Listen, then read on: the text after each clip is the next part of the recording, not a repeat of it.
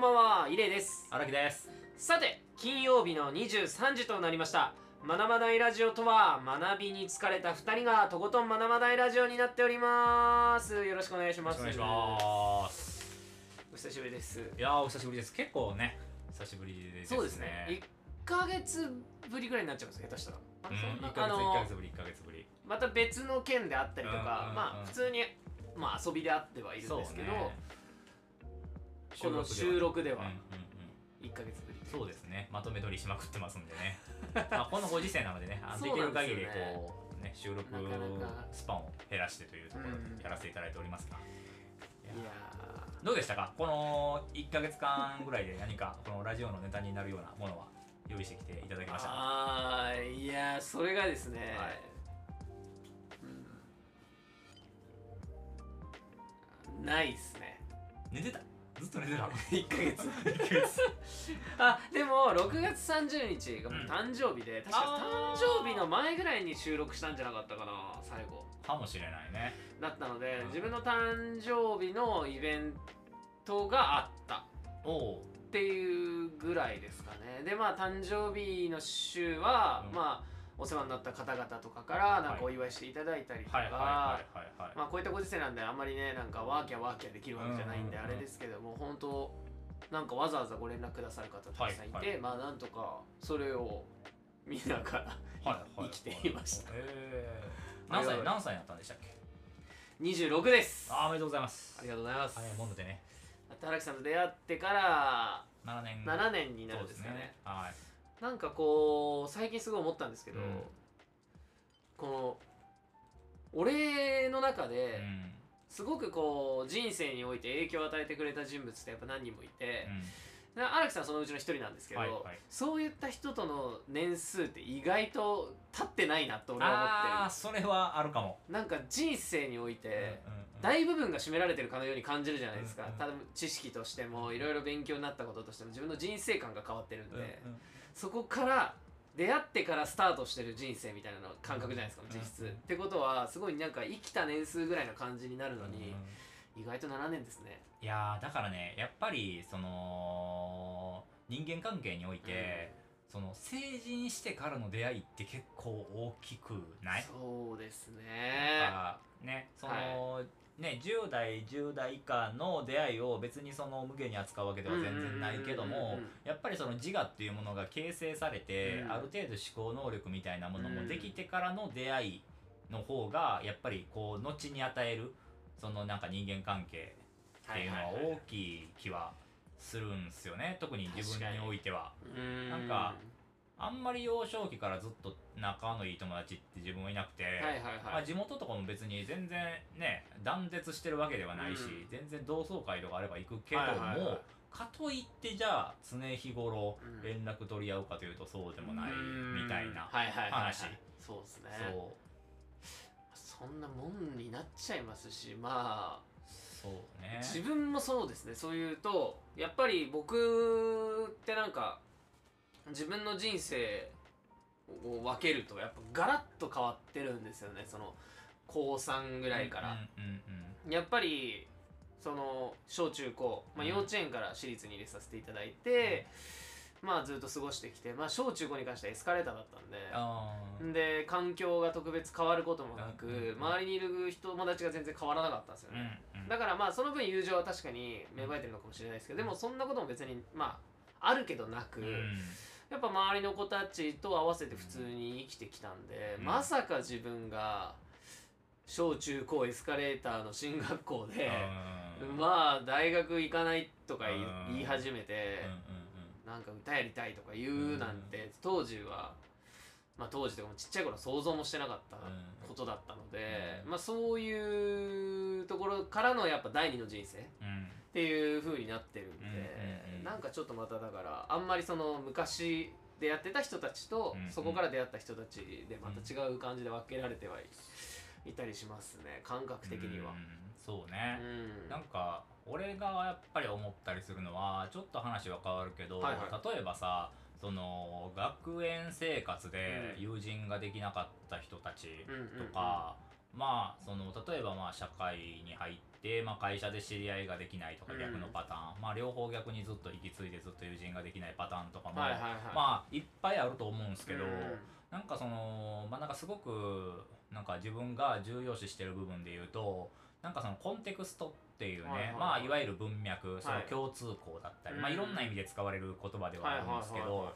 えっとなんか地元の友達ってななんかまあ地元の友達ヘイトみたいな感じになってしまうかもしれないけど、そんなことはないんですけど、うんうん。そこだけちょっと先に言っときたいんですけど例えば地元の友達ってなんで地元の友達と仲良くなるかっていうと地元が同じかつまあ年代がまあ当然地元一緒なんで、うん。一緒というっていうところと、まあ、学園生活を同じ時間を過ごすということで同じ体験が多いから、まあ、必然とそのいわゆるその共通項って言われるコンテクストが多いと、うんうんうんうんだからまあ友人にもなりやすいし、うん。まあ、今後の友人にもなりやすかったりするっていうところがあるんやけど、けどあのいわゆるそういう地域性だったり、うん。時代性だったりっていうところってなんか深いようで実はそんなに深いコンテクストじゃないんですよ。ないわゆるローコンテクストな話ではいはいはい。例えばなんか今週の「M ステ」見たとか、はいはいはい。あの時 TM レボリューション流行ったよなっていうのって、うん。なんか話のネタになりやすくて仲良くなった気にはなるけど、うん。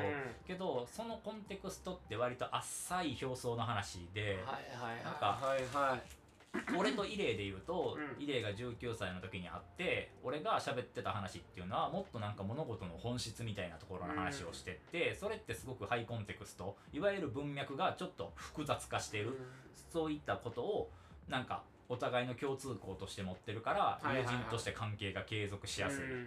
なんかだから本当の意味でいろんな話ができるし確かに。別にそのね表層の何なんだろう何を語るにしてもそのうん。ベースが一緒やから、まあ、それを元に話ができるけど、例えば地元っていうのはそのローコンテクストなそのものに依存しすぎてて、うん。だから修学旅行の時あいつしょんべん漏らしたもんなみたいなんで一生盛り上がる。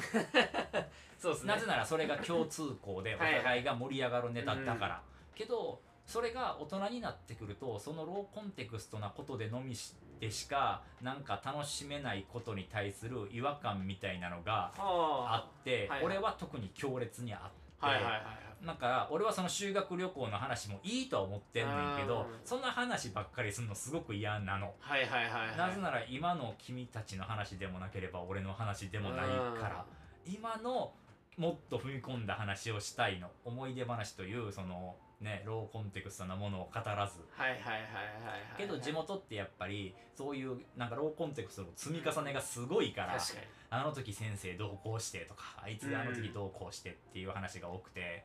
でなんかなんか俺はなんかそういった付き合いの中でうまいことやっていけない人が、まあ、大人になってなんかもっとこう自分にとってのその文脈っていうところを意識した、あの深い関係性になれる友人たちと出会えるっていうことがまあいつの年になってもあるとは思うんで、うん。今現在友人とかがいない人とか、まあ、人となんかうまいこと絡めないなって思う人だがいたとしてもなんかあんまりそこを気にする必要はないんだろうなというちょっと話はまあ大きくそれましたが、まあ、そういいやった話。でもすごくなんかそれ僕当時荒木さんとよく話をしていて僕荒木さんにも言ったと思うんですけど当時その時になんかそれすごい気になって、あのえーあれは何さんだったかな？俺本読んだんですよね。うん。うんうん「弱いつながり」っていう本だったかな？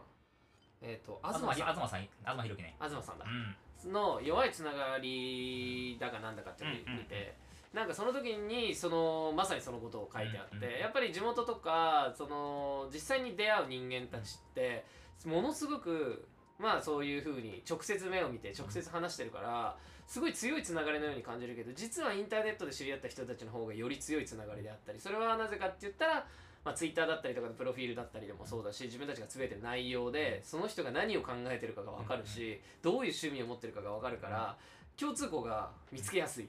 インターネットの方が。うん。だけど実際に会うとどうやってその人が考えてるかなんて読めないしやっぱその方がすごく分かりづらいよね。だからあのなかなか弱いつながりっていう方、えー、と実際に会う人たち弱いつながりの方を、まあ、重要視するの難しいっていうところから、っていうのはある上でうん。だからこそ今そのそういうなかなかそういう友達がいないっていう人はむしろインターネットでできた友達とかはすごい大事にしていいと思うし、ん。なんかまあもちろんその枠から離れられないっていうのはあると思うんですよ、そのコミュニティから、うん。うん。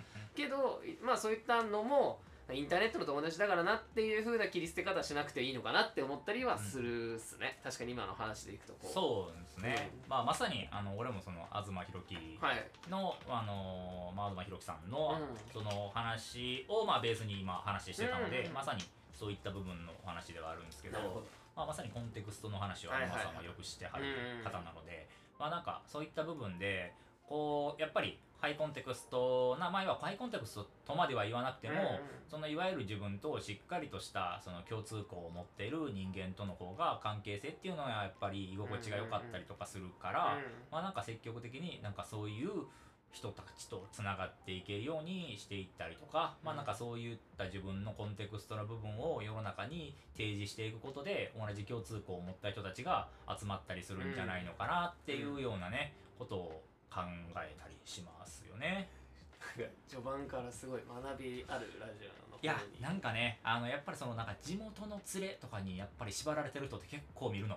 なあまあより強いつながりに見えますもんねそのそこがなんかそこを一番最重要視しないといけないみたいな。はいはいはいはい、うんっていうのもあってなんかドライに聞こえるかもしんないけどなんかコンテクストって意味で言うとやっぱり家族と話が合わないのも結構しょうがないことではあるのね。確かに。で通ってるもん違いすぎて、考はいえてることも全然違うしさ、うだからやっぱり時代も違うしね。時代性も違うし。だからなんか親御さんとまあなんか話が合わないとかまあなんか理解してもらえないっていうところも、そもそもそういうコンテクストの違いがあるん。だってことを前提にコミュニケーションを取らないとやっぱりうまいこといかない。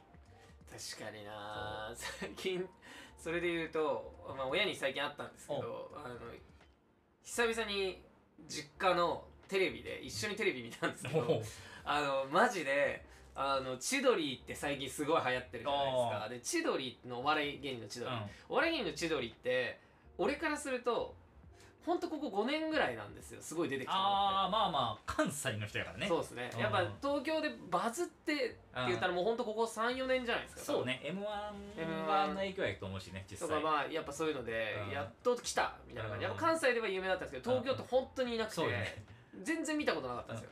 うん。で出てきた時に癖がすごいって言ってうん。出てきた時にもまあなんか本当に僕が一人暮らしを始めてぐらいからなんですよ。うん。で俺はすげえ千鳥詳しくなってるんですよその間に。もうめっちゃ好きで。うん。うんだけど実家帰って一緒に千鳥のテレビ番組見た時にもう全然笑いどころがあでも全く笑ってなくて、はいはいはいはい。千鳥を認識しまくってるから、ううんわーこのノブっぽいボケだなとか、ううんわー大悟っぽノブっぽいツッコミだな大悟っぽいボケだなとか、うん。面白いなって思うのがないから、うん。すげえ俺恥ずかしくなっちゃって見るのが、はいはいはいはい。ちょっと共感性集中ですけど、うんうんうんあそうだよねってなんかやっぱ全然合わなくなってくるよなっていうのはすごく感じたりはしてて、うん。まあ、見てる量も多いからこそですよね。すごいそこに関する情報集まっちゃって蓄積しちゃってるんで。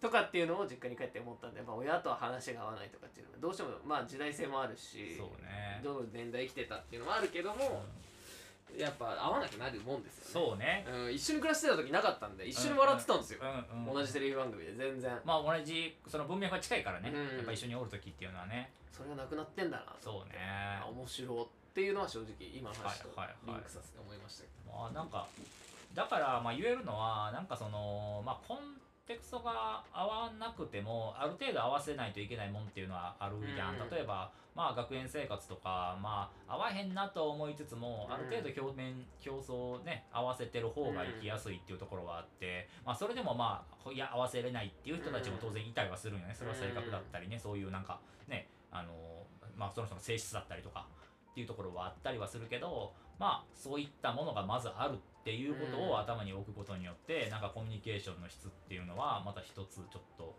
ね階層的には複雑化するんじゃないのかなというような話がねちょっとさっきのそのうん。ね年数が少ないけど深く感じるみたいなところにはやはりそういう人格形成されてから、うん。ハイコンテクストの付き合いができるようになってからの数年間がやっぱり人間にとって割とこういう関係としては重要そうですね。かなっていうのは俺もすごく感じる。かな。なんか縛られてるってわけじゃないんですけど、うん。地元とかに、うんうん。どうしても、こっちに引き込みたいんですよね2人ぐらいを。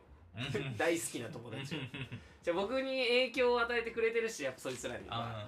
やっぱりそいつらも影響を受けてるだろうし、うん。っていう中ですどうしても引き込みたいんで、うん。結構引き込んでるんです。僕合わせたりしません？会ったことありますっけ？僕の高校の頃の同級生って。まあ一人会ってますよね一人は一人会ってるね。とかもう本当に俺引っ張り込んでて最近。一緒にもうご飯食べ行こうとかして、はいはい知り合い知り合い合わせたりしてるんですよ。バーンって。ブッキング、ねそうこっち側の知り合いに、はいはいはい。まあ、そうするとあ会ってくるんですけど、あの実際確かにそういうことないと、うん。本当に全然話す内容が合わなくなるわけじゃないですか。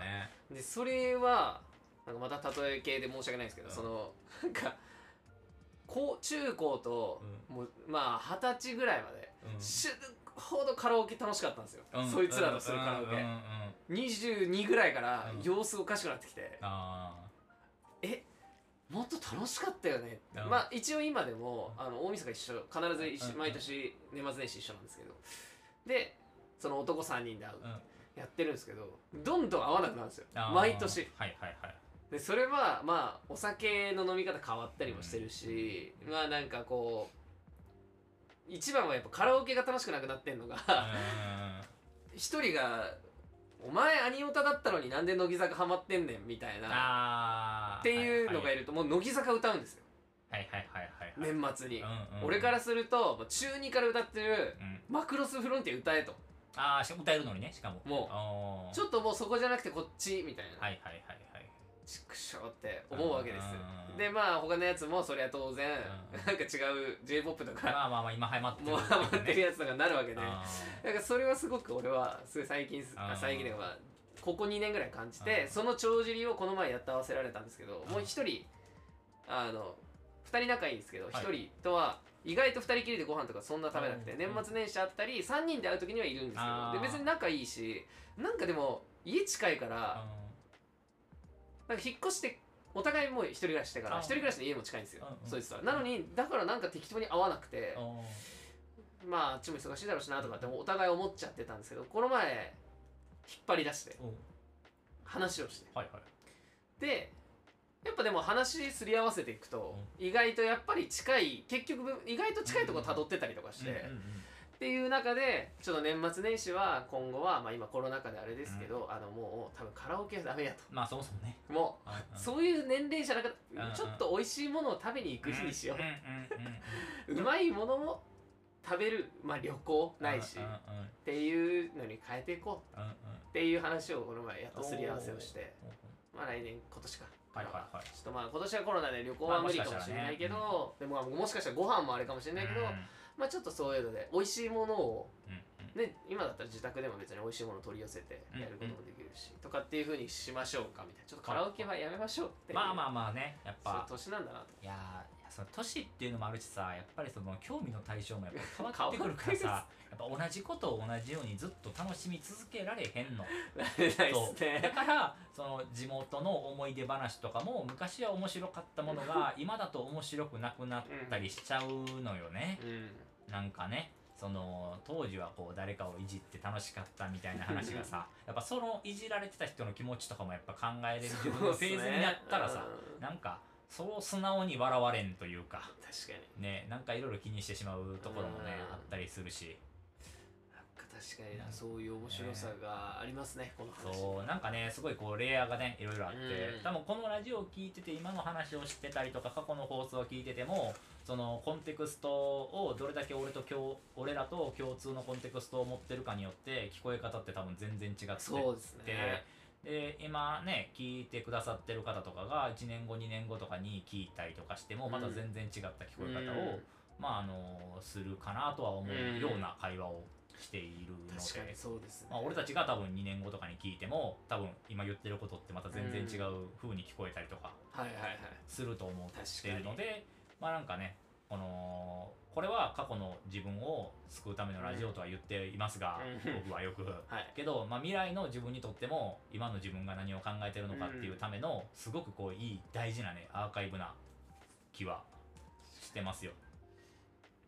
素晴らしいですだからねこう結構積み立てさず いいことを言おうとせず思ってることをちゃんと喋っていく。だから原稿とかも作らんっていう、はいはいはいそうそうそういや本当になんかそういう意味ではこのラジオはめちゃくちゃいいですよね。そうね。なんかそのあんまり僕から提起することないんで今ちょっとパッと思いついちゃったんですけど、うん。その今ちょろっと出た、うん。まあ2年3年まあ期間はスパンを置いといて、うんうんうん考え方って変わるじゃないですか。変わる。そこをえっ、といまだにこういう活動をしていて、ん。人に説明できないんですよね。綺麗に。えっ、と、言葉がすげえ足らないんですけど、うん。えっ、と人って変わってくよね、うん。としか言えないんですよ、うん。説明するときに、うん。あの時あんなこと言ってたのに全然今違うじゃんって言われた時にうん。反論しようがない別に反論する気もないんですけど、まあ、あの時はそう思ってただけだしってうん。今は言ってるんですけど、なんかもう少し言葉にして伝えたいなって今ちょっとふと思ったというか、ああの変わっていくじゃないですか当然人間なんで。うんで歌でもうん。詩でも僕はそういう言葉を綴ってるつもりですけど、うん。でもまあそんなのは僕が綴ってるだけで見ない人とか感じない人もいるし、うん。うん。っていう中で今もしここのラジオでうん。言葉に表すって、としたら何て表してあげるのがいいんだろうなって今ちょっとふと思ったというかあ変わっていくことを、まあ、言い方悪いけど正当化する言葉というか。なんか変わることをやっぱ恐れられるあもう本当バンドマンとはいはいかそうですけど、要ははい。まあよくよく言われるからね。まあマイナーからメジャーにっていうもう。そのこれだけで変わったっていう、まあ僕の場合その変わったに関してすごく敏感なのかもしれないですね。やっぱうん。僕はイレイリョウですけど、うんイレイリョウって生まれた時からこの名前でやってきて、うん。でも途中からライルっていうキャラクターが出てきて、うん。でそれでも活動して、うん。でそれで得たファンの方々とかうん知り合えたファンの方々、いろんな方々がいて、うん。出会った人たちもいてそれこそライルの時には荒木さんにも出会ってるし、うん。だから僕は別にそれを否定する気もないし、うん。全然それももう一人の僕としてすごいでもイレイリョウを否定されるっていうのもすごい当時嫌で、うんでそのイレリオに結局ライルがまたイレリオになって今ライルイレリオ両方使ってますけどうん。っていうこう変化がすごいはいはいはいやりたいことがすげえ変わる。うん。でも別に根本が変わってるわけじゃないんだけど、でもやりたいこととかその場その場で変わるタイプなんで、それを逐一あのちゃんと伝えることができない自分のもどかしさみたいな当時二十歳22ぐらいの時が一番あって、はいはいはいスルーもできなかったんで当時は、うんうん今はいやでも変わるよね人間って、うんで終わる話なんですけど、はいはいはい。当時の俺は変わることそんなダメですか、うん。なんでダメなんですか、うんだったんでなんかその辺の過去の僕を救うならあなんて言葉を当時チョイスしていたらよかったのかなというか。ーなんか言葉ではないんやけど、はい。変化っていうものを扱った題材ってめちゃくちゃあって、はいはい例えばですね、えー、と海外の小説でカフカの「変身」っていう小説があるんですね、はいはいはい。まあ、ベストセラー小説はいなんですけど、でそれは、えー、とごく平凡に生きていた主人公がある時こう起きたら、まあ、でっかい虫になってたんですよ。部屋の一室でね、はいはい。で、えー、とそれをまああのー家族たちはまあそれをお兄さんというかその主人公だと思わずもともとその娘のためにお金を銀行員とかで貯めてためっちゃ真面目な人だったのに、うん。なんなら怖がってそのなんなら怪我をさせられるのね。そのはあ虫になってた自分を見てみんな驚いてその,、はいはい。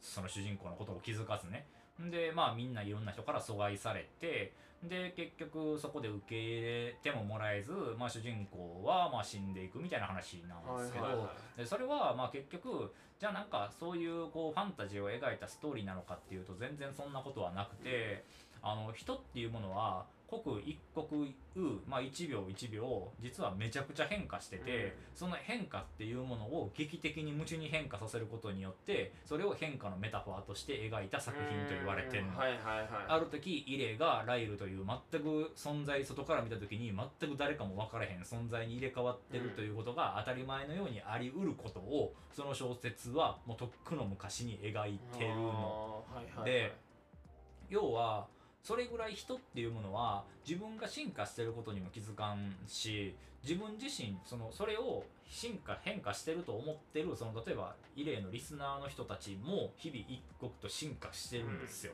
それにすら気づかけてないだけで、なんかだから人だけが進化してるように見えるのね、うん。であのよく言われるのがさ「あの祇園精舎の鐘の声諸行無常の響きあり」っていう言葉があるじゃないですか、はいはい。あれってね祇園精舎の鐘の声っていうの変わんないんですよなぜなら鐘の音やから、うん。けど諸行無常の響きがあるっていうことは聞く時聞く時によって聞こえ方が変わってるの、はいはいはい。いろんな響きを持ってるその鐘は響きを持ってますという意味の言葉なんよね。でそれってどういうことかっていうと自分が変わってんの。うーん。鐘の声は変わってないのに。はいはいはい。だからそれぐらい人間っていうものは進化していること変化していることというのがすごく前提条件としてあって、うん。それがただ具体的に活動として変わってるとかうん。っていう風にやるから劇的にそういう見え方をするだけでいやみんな変わってますよってう話、ん。ただそれをなんかそういうターニングポイントみたいなものになってないから、なんかやってるだけでもう1年前と2年前とかと比べたらその自分は変わってないと言い切ってる人も全く別人ぐらいには変わってますよっていうようなことっていうのはそういうところで描かれてたりはしたりはします。なるほど。そう、まあ、だから虫になってる可能性もあるんですよ俺たちが。次の日に。あーうん2年前3年前の僕に言うなら、う虫になったんだと。まあそうね。でそれを周りの人は虫になったって。そうね。言ってたってことですよね。エルゴール・ザムザかな主人公の名前がね、言って。まあそのその子に、まあ、妹はその人のためにお金を貯めてた。い妹からも気づいてもらえずなんか石みたいなのを投げられてそれが致命傷で死んじゃうんですけどね。はあ。そうそうそう。っていうまあなんかそういうこうなんか人間の残酷さみたいなを描い残酷さというよりかねなんかその人間のそのなんか滑稽さみたいなところ、まあ、カフカっていう作者は亡くなった死後を評価された人なので、まあ、なんかそういった作品が、まあ、あったりはしますねありがとうございます。なんか面白かったです。まあなんか川の流れは絶えずしてとかさうんあのそういうのもそう一緒でさ結局川の流れと一緒でさ人間の成長って常に進み続けてるからうん。とどまってないんですよ人間って。全然固定固形物じゃないから、うん。この1秒1秒自分の人生自分って変わっていってるから、1秒まあそういう意味で言うと全く同じ人間なんて常にいないうん。から、まあなんか自己同一性をどう保つかみたいな話にはなってくるけどね、自分と1秒前の自分は違うし今喋ってる俺も常に変わり続けてるからそれをなんとかつなぎ止めれてるだけかな。うん。ではあったりするんでなんか変化することがむしろ自然自然、はいはいはい。むしろ変化してないと思ってる人は変化してる自分に対してもう少し目を向けていくべきかもしれない。うん。とは思ってる。変化しないっていうことが基本的にありえないから、っていうのはあったりかなって思いますね。なるほどなけどねなんか人って結構変化っていうものをさなんか恐れたりとかさするものではある。あんまりねポジティブに捉えられたりはせえへんからさ。そうですね。結構ポジティブじゃない方に捉えられするんですよね。だからもうほんとめちゃくちゃ俺は変わるの早いんで多分荒木さんとかも見てたと思いますけどまあまあまあ19ぐらいから見てるんで。もうガラッと変わったりするじゃないですか言うこととか。だか普通の人はけど変わりたい欲求はあってもなんかそのいろいろなリスクを考えて変わられへんのが正解やと思うよ。はいはいだってみんなさあのー活動とかしてないからそういうターニングポイントがないだけでさ、はいはいうん。だってさ髪型変えたりとかさ髪の色変えたりとかさ、うん。仕事変えたりとかするやん。はいはいはいはいなんか服装変えたりとかさ、はいうん。それだって立派な変化やしさ、女性の方で言ったらメイク変えたりとかさ、うん。なんかそういうのとかでも香水変えたりとかね。なんかそういうのもやっぱり立派な変化だとは思ってるから、なんかねそういうところからなんかそういうところは変化だと思ってなくて、うん。大きいことだけを変化だと捉えてしまうとなんかそういう風に見えてしまうんかなとかは思ったりはする、なるほどまあ、変化がある方が俺はし人としては自然やと思ってる。同じことずっとやる方が基本的には難しいうんからね、無理やと思ってるしねそれは。同じだと思っても同じじゃないと思うから、うん。めちゃくちゃいいお話ですねほんまっすか？すげえ。まあ結構ねなんかオープニングトークからここまで走ってきてしまった感じはあるよいやいやいやでもすごい良かった。っすね。ふとこんな話から広がってきましたいねやもう全然話す予定もなかったね。全然どうしようかって感じでしたよね今日は。結構比較的。そうそうね。レター読もうかって言ってたのにあそうそうそう。レター読んでないっていう。そう。レター1個ぐらい読みます？じゃあ。そうね。レターせっかくなので送ってきてねくださってるのであれば全然。じゃあレター行きましょうか、はいどどうしようかな。あんまり重すぎるのと時間的にも。そうね途中でこうなんか切れてしまうとそれはそれで申し訳ないところではあるんで。ちょっと広がりそうで絶妙な感じのはい。いこうかなと思います。えー、先日久しぶりに少女漫画を読んだらお漫画の中の世界がキラキラキュンキュンドキドキで一周回って切なくなりました。昔のように純粋に楽しめなくなっていてなんだか悲しいです。これが年を取るということでしょうちなみに読んだのは森下スーさんの指先と恋恋レンレンです。うん。イレイさんは前に少女漫画も読むとおっしゃっていましたが今でも読みますか？ということで読まなくなりましたね私。少女漫画。ああそれは少女漫画を読むか読まないかに最終的にはクエスチョンが生まれてしまったレターということですねそういうことになってしまいますね。大人になったことによって少女漫画からこうあの時のような感情を生み出せなくなったところは本質ではない。そんな難しいことじゃないあそういうことも話したくない。そういうことじゃない。話したくない。もう今少女漫画読んでるか読んでないかあだけ。それだけです。ああほんでも読んでないでしょ。読んでないっすよね。読まなくなっちゃいましたね、はいはいはい。なんか当時すごい僕少女漫画好きで。まあ俺も結構読んでたけどね。あ本当ですか？うんなんか昔のが好きでしたね。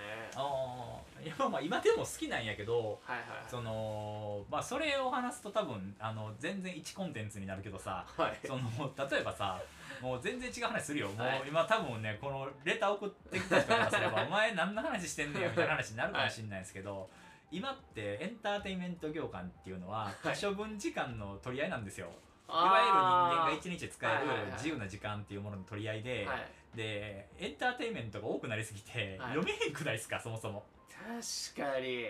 で働いてる方一日ねやっぱねフルタイムで働いてる人って多分ね23時間ぐらいなんですよ本当に。睡眠時間削らんかったら、でそこの1時間例えばドラマとかさ、はいはい。まあゲーム1時間とかさ YouTube もあります YouTube とかさ本を入れにくくないこう確かに。めちゃくちゃ移動時間とかにまあ読んだりとかまあいろいろねうん人いろんなことやってるけど。それでもなかなかそうそうそうそう。確かにそれめっちゃあるかもしれない。わざわざだから読まないかもしれないですね少女漫画そうだから結局優先順位の話やったんよね、はいはい結局自分にとっての。あなんか俺は1位ポッドキャストなんすかね俺ーは今。使ってる時間ですか。うん。けどポッドキャストも全部1.7倍速ぐらいで聞いてんのポあッドキャストとラジオは1.7倍速で聞けるから聞いてんの。最なるほど。最高のインプットツールとして聞いてるの。あはいはいはいはいはいはいはい。でイレイもそうやと思うけど仕事上聴かないといけない音楽ってあったりするやん。ありますね。汗取りとかはい。さ、でそこはもうさ倍速で聞かれへんからさ確かに。もう聞かなあかんやん、はいはいはいはい。まあ、そこで時間って絶対奪われるじゃないですか、ででそれ以外で言うとまあ漫画。もうしかも自分の中のかなり優先度高い連載漫画はいはいはい。とかをまあパパパパパッと読んだら結構な時間になってて少女漫画がそこに入ってこれない。確かに。確かにだって人によってはさそこでスポーツジム行ったりとかさ、そうですよね。そう習い事やったりとかさねなんか飲みに行ったりとかさ。はいはい。はい結構いろんなそのさ限られた人の可処分時間の中でさあらゆることをさ確かにそうですね。そう考えると確かに。エンタメ僕僕の場合は前も言ったかもしれないですけど YouTube 見ながら、うん。漫画読みながらあのアプリするんで携帯ゲームの。ああだからそういうタイプやもんね。はい。うん。全部なのに俺は全くもってマルチタスクではなく超シングルタスクタイプなんでそうよね。あのできてないんですよどれも。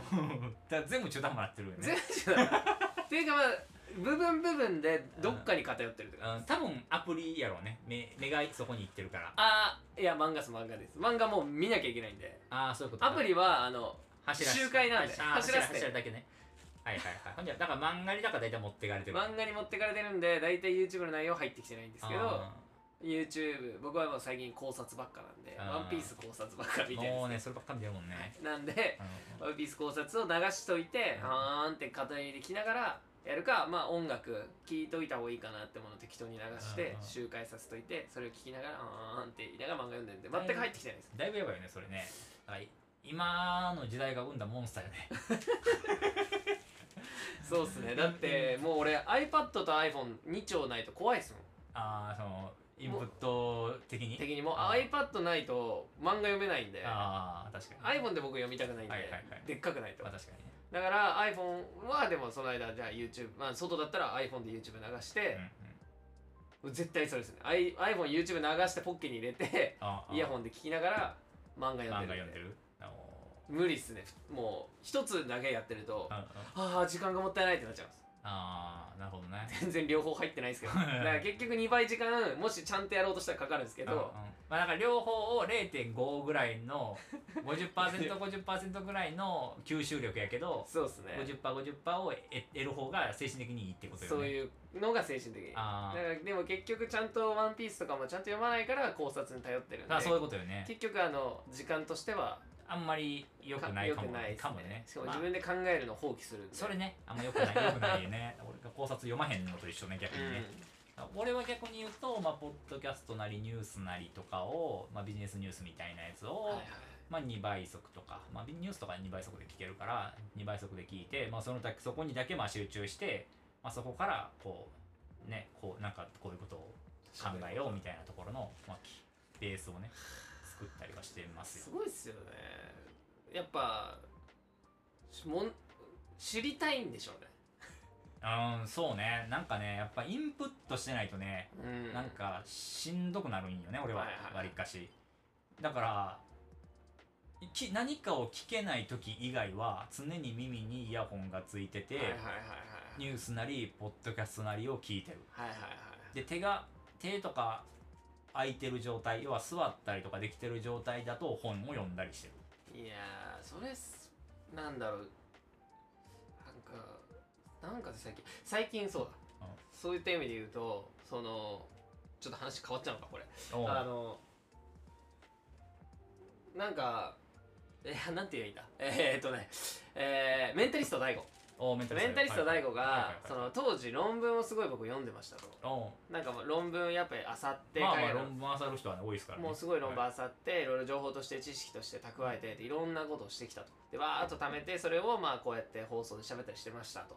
だけどまあ最近はすっかり読んでませんうんうん。となぜかっていうと自分より論文めちゃくちゃ読んでる人に出会ってうん。その人のに絶対論文を読んで論文の知識で勝てないと思ったから、うんうん。その人に必要な情報だけもらってる。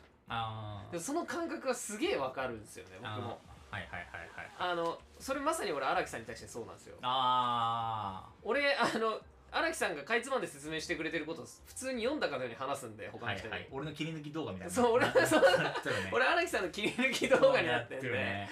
あの俺もう本当にそれが今ベストな状態なんで、はいはいはい。だから多分インプットしたいんですけどあインプットしたいじゃない。うん。インプットをそんなにできないんで、うん。そのうん。絶対キャパシティとして、うん。だから荒木さんに全部絞ってもらって荒木さんが興味あるところに対象絞って、インプットして、でまたこっちからちょろっとやったら荒木さん出してくれるやつをインプットしてってやってるんで、はいはい。あそれがちょうどいいね。それ怖いよね。だから俺さ イレイが個人でやってる放送とか聞かれへんもんね。怖くてもう俺が言ったこといつ出てくるかわからんから。そうっすよね。そうよ。暴れてまうもんその時。俺が言ったやつやーっつって暴れちゃうからさ。いやだって俺うん。荒木さんが言ったことだと思ってないでもう自分のことだと思って喋ってますもん多分。病気やもんね。もう。ん一種のね。う もう病気。同一性障害みたいななってるやつよね俺と。完全に。荒木さんが言ってることは多分もう俺のものだと思って喋っちゃってるんで。しかもさそのこのねあのラジオ聞いてくれてる人もさめちゃくちゃいるわけじゃないからさ、はいはいはい。そのイレイさんが別のところで喋ってる時にいる人のもう本当に聞いてくれてる人多分1%ぐらいしか聞いてくれてない,、はいはい99%はさその言葉をさイレイの言葉だと思って聞くわけやん。はい。それはなかなか残酷よね。でもいいんですよ。あい今今度から全部注釈入れてね。注釈。注釈。も学ばないラジオ第何回よりみたいな全部入れてよ。うもうもうダメですね。あダメです僕のものです。あなたのものですか。いやーねそこについてもねやっぱりねめちゃくちゃ話したいこといっぱいありますよ本当に。えちなみにメンタリスト DAIGO は、うん。えー、とそのその人が欲しくて、うん。だから要は俺で言う荒木さんですよね、うん。その人が欲しくていくらだったらうんうん満足に幸せに暮らせますかって言って、うん。その金額を払ってるみたいです、あーほんでその人がひたすら自分で勉強してんねやその人はだから。その人は勉強してその人のやつをかいつまんでもらったやつを喋ってるんです めっちゃいい関係やん。でもここの関係では俺は荒木さんに1円も払ってないですから、そうよ。それが大悟との違いよ。それいや俺は荒木さんが幸せになれる金額払えないんで。聞けよ。聞けやちゃんと。ちゃんとリアルな額出すから。いやーねなんかそういうさそのなんかまあメンタリスト大悟はその一種そのそれを発信する発信者としてのうん。役割を担ってるから、そうですね。正直な話あの人の意見というかあなたのあの人の頭の中にあることを話さなくていいポジションではあると思うの、んんんん。まあよったらテレビって全部そうやん。あそうね。あのテレビで話してる人って別にあの、ね、台本があって台本を読んでるからさ、うん。別にあの人らの知識を喋ってるわけではない、うん。いいから。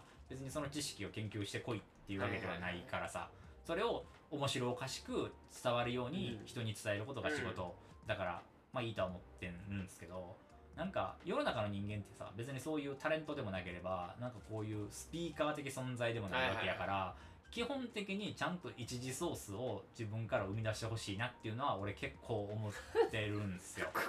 ね、だから、あのー俺やっぱりここ最近やっぱ思うのはそのひろゆきとかのねはいはい。切り抜き動画とかでめちゃくちゃ流行ってるじゃないですか。今流行ってますね。ね、でだからひろゆきがまだこうねまた時代とともにまた復活したというか、うん。また全然当時のひろゆきを知らない人が、まあ、今のひろゆきをすごいと思って、うん。こうバッと伸びてる。でそれはまあ切り抜き動画をまあ自分が良しとして、まあ、自由に使っていいですよみたいなことを言ってることが露出につながってることもあって、全てがそのね全員が全員信者になってるわけでもなければそうですね。ねあのー影響を受けてるわけではないとは思うねんけど、あのーやっぱあの危険さみたいなところはそのまあ、ひろゆきさんっていわゆる合理的に物事を考えて、うん。まあ、合理的に良かったらそれで正しいですよねって物言いをする人なのね、あのーその合理性の中で殺されていく言葉っていっぱいあったりとか、うん感情っていっぱいあって、本来なんか俺たちが生きていく上でなんか人間のまさに個性だったりとか、そのその揺らぐ人間の本当の合理的じゃない要素っていうものが、その人にとって一番の価値だと思ってるのね、うん。なんかそこに至るまでのこの解決に至るまでの、はいはいはい。その悩んだりとかすることがすごく重要な中で、いや、1たす1は2でしょ。違いますか、うん。って言ってしまうその物言いで、いや、よくぞ言ったってなっちゃう、その感じはすごく危険。はいはいはいはい。あの答えを欲してるこのご時世、うん。さっき言ったように可処分時間が少なくなって、うん。みんなすぐ答えを読みたくなっちゃう。もうすぐもう問いを見たらすぐ回を見ちゃうみたいな、はいはいはいこの社会になってる中でやっぱ回をくれる人ってすごく評価されがちやけども、そもそもはやっぱりみんなで各々の回を生み出していくことっていうところが人間の豊かさの本質なんじゃないのかなとは思うので、あのやっぱり考察動画ばっかり見るのは違うんじゃないのかなとねあの今回それでまとめさせていただければなと思いますよ。あはい。ーおっしゃる通りで。おいやいやよかったでさ伝わったよでいやよかったですよ。いやはい。そうっすよ。そうなんですよね。だからやっぱそこに至るまでのこう、はい。なんか紆余曲折っていうところがまさにその人を形作るその最初にも冒頭にも申したあのコンテクストっていうところにつながってくるので、あの本当に答えだけ奪って合理合理的にこうだからっていうね考え方っていうのはもう人間性から全く程遠いものなのでそこは意識しておいた方がいいのかなと思いますよ。気持ちはいいんよ。ね答えがガンって出てくるから。けどそれはね、意外と自分にとって何も残んなかったりするんで、すいません。ね、自分のことのようにして語られへんと思うねん。そういう言葉って。ちょっと最後少女漫画からまさかお説教まで。お説教まで行っちゃいましたね。行っちゃったな。あんまお説教はねしたくないんですけどね。ねでもおっしゃる通りだと思います。確かにね。そうそうそうそういやそう。だと思いますいやこんなところですか。いやいい感じじゃないでしょうか、うん。はい。すごくいい感じの時間になりました。すげえ学びがあったんじゃないですかね。なんかなまあ なんかねな流れでね。ちゃんと細かくうんうんいい感じに話せたような気がします。ということで、はい。えー、まだまだラジオこれで終わりでごございました。ありがとうございました。おやすみなさい